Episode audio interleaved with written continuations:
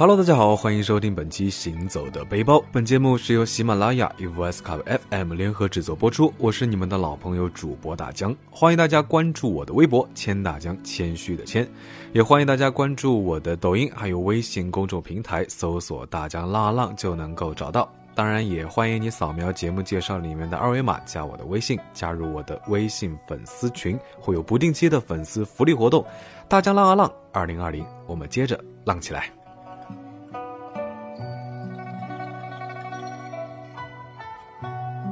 那感觉啊，才上班没多久，那五一长假又快到了。那今年这个不同寻常的长假，大家打算怎么度过呢？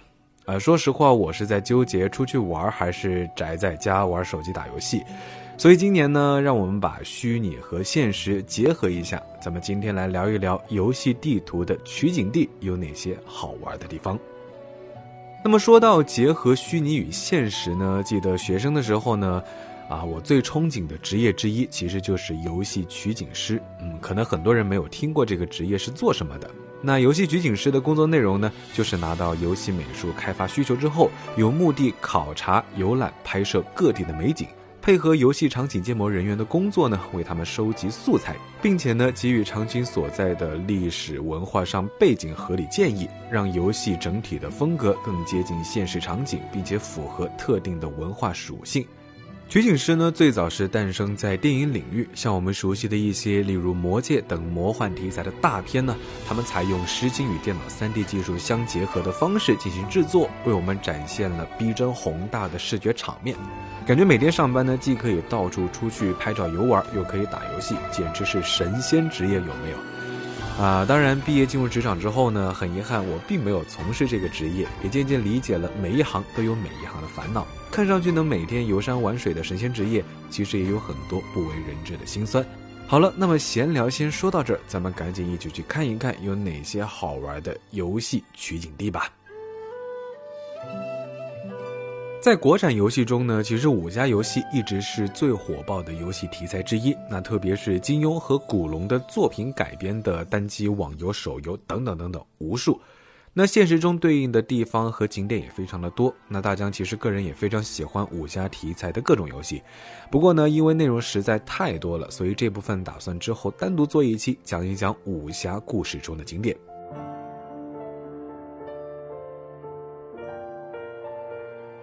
那么，咱们先来说一说最近大火的手游。近年来，国内最火的手机游戏啊，《王者荣耀》如果说第二，应该没人敢说第一了吧？玩家们呢，天天战斗的《王者峡谷》是参考什么地方创作的呢？那大江来跟大家一起细细分析。首先，游戏设定中，《王者峡谷》是位于云中末地。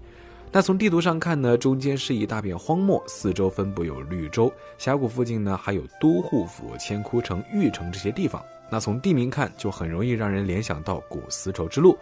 汉朝时期，我国曾经在新疆设置西域都护府，而且呢，新疆盛产玉石，和游戏中的玉城很相似。游戏背景故事中，云中末地呢，也曾是大陆东西经济文化交流的中心。可以说，设计师在设计云中末地的时候，应该是参考了古代丝绸之路这段历史。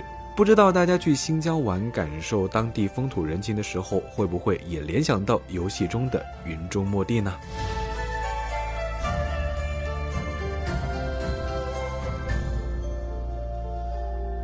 接下来咱们要说的呢，就是鼎鼎有名的吃鸡游戏《绝地求生》。那现在手游是改名叫做《和平精英》了。绝地求生的地图原型呢，其实一直是玩家们津津乐道的话题。那曾经有玩家说，游戏中海岛这张地图的原型就是厦门，因为从地图的大致形状，还有通往厦门岛的两座跨海大桥上来看呢，确实是比较相似的。不过说实话，我觉得游戏地图设计师啊是参考了现实中多个不同的地方进行再创作，才制作出了这个景点。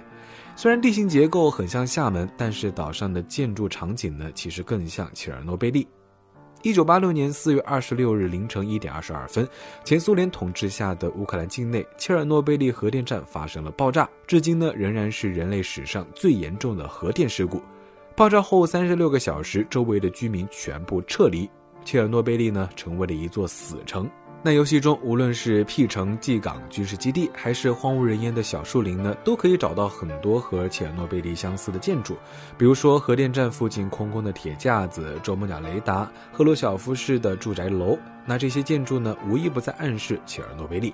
虽然因为核辐射超标等危险的原因呢，我们没办法实地去探索切尔诺贝利这座死亡之城，但是呢，我们也可以通过切尔诺贝利 VR 计划这款第一人称的虚拟旅行游戏去感受废土美学，聆听幸存者的故事，也是个不错的另类旅行。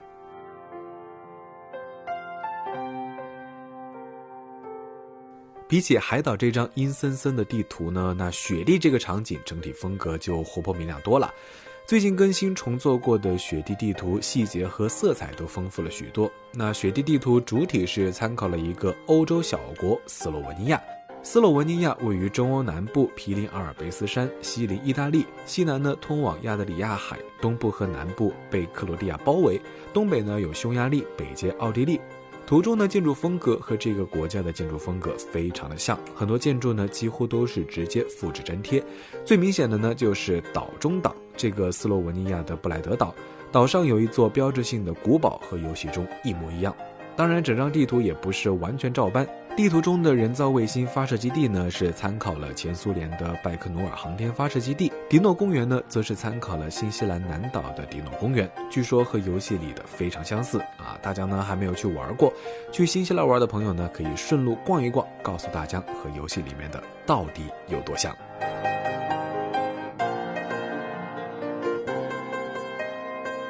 那第五人格呢，也是最近人气很高的一款躲猫猫游戏。那游戏刚出的时候，大疆也是沉迷了一段时间。那游戏里的设定和剧情呢，也是非常的引人入胜。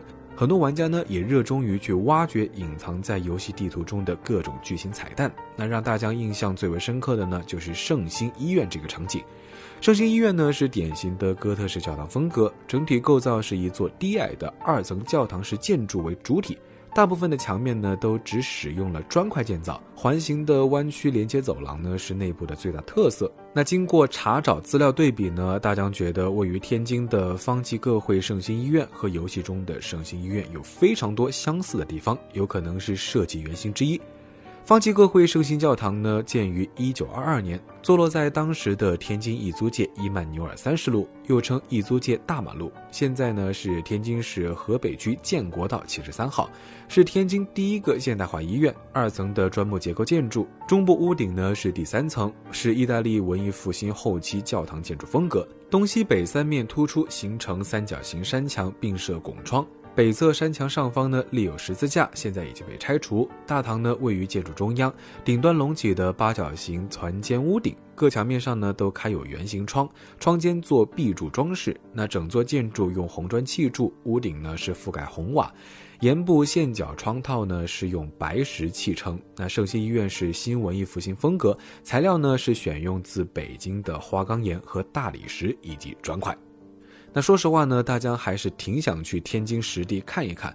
很可惜呢，听天津本地的小伙伴说，现在的圣心医院旧址呢，保护状况不是很好，主体建筑损坏严重，已经属于危楼，不对外开放，所以呢，只好打消这个念头。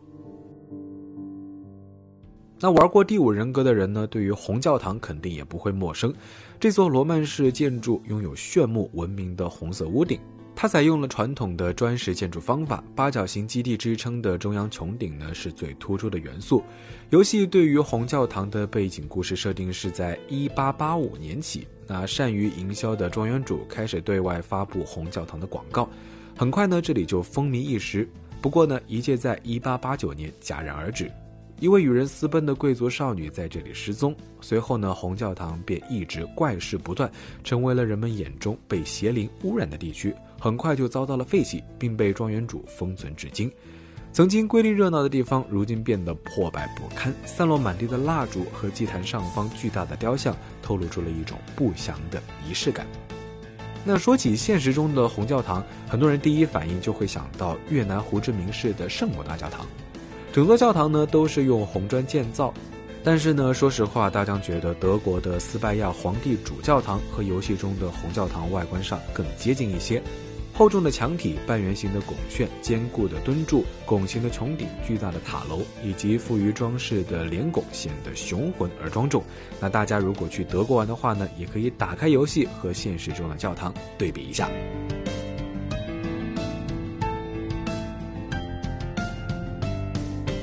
好了，那说了这么多游戏，说了这么多地方呢，那本期行走的背包到这里就要告一段落啦。希望大家五一呢，无论是出去玩还是待在家，都能够好好的放松放松，过一个充实开心的假期。我是大江，欢迎大家关注我的微博“千大江”，谦虚的谦，也欢迎大家关注我的抖音，还有微信公众平台，搜索“大江拉浪”就能够找到。当然，也欢迎你扫描节目介绍里面的二维码，加我的微信，加入我的微信粉丝群，会有不定期的粉丝福利活动。大家浪啊浪，二零二零，我们接着好好浪起来。我们下期节目再见，拜了个拜。